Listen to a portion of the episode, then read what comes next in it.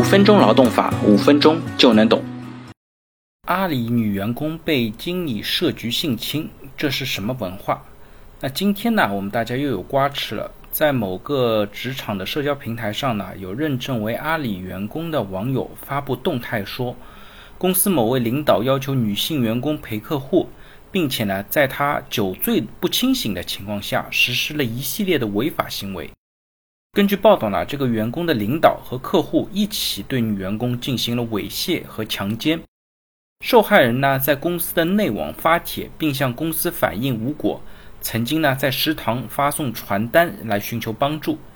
那具体的细节呢，大家可以在网上来搜索。那在阿里巴巴的内网呢，被害的女员工本人用了近八千个字来详细的叙述了事发的经过。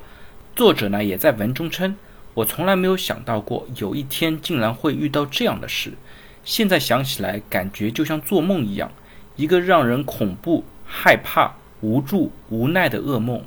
作者还表示呢，我也已经报案了，法律有法律的制裁。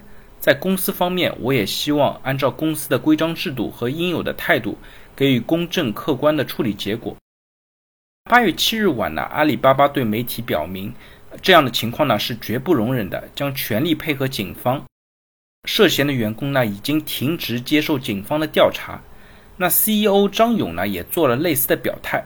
公司内部呢也已经由十八罗汉之一的蒋方牵头成立独立的调查组，对此事和事发后在公司举报全过程进行全面的调查，并且呢向全体员工公布调查结果。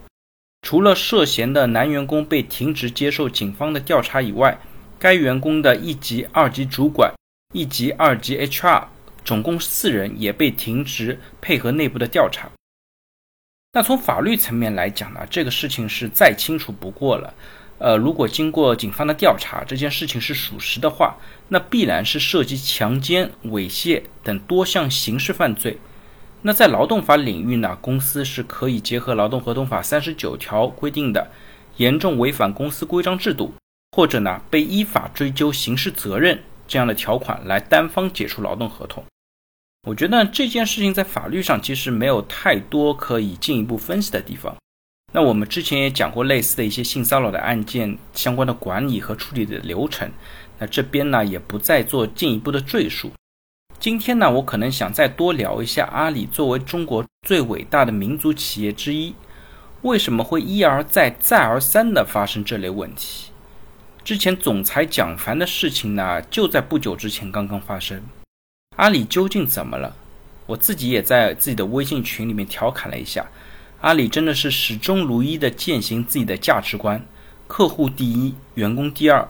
只要客户有需求，就可以把美女员工献给客户。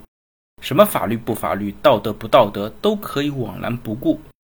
从这位管理者他的作案方式、方法，以及他自己也参与其中的表现来看呢，我相信啊，这绝对不是一起新手的作案。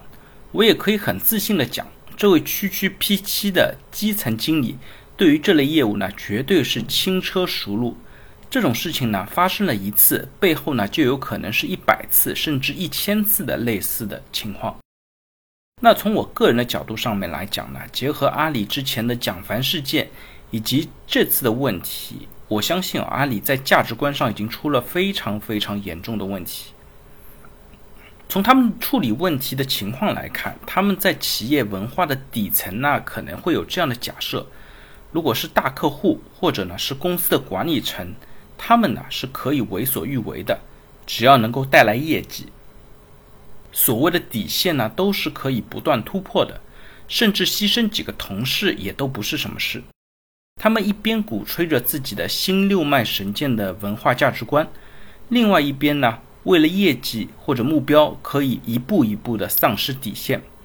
这样的企业你会喜欢吗？阿里真的可以成为一家伟大的、受人尊重的企业吗？我相信啊，在价值观上有如此巨大的缺陷。公司的未来呢，也是可想而知的。这个问题呢，也真的是需要阿里的管理层再好好思考一下了。好了，大家如果对我今天的话题有任何的问题或者建议呢，非常欢迎在我的音频下方留言，也非常欢迎将我的音频转发给任何有需要的伙伴，也许真的可以帮助到他。那我们下一期再见。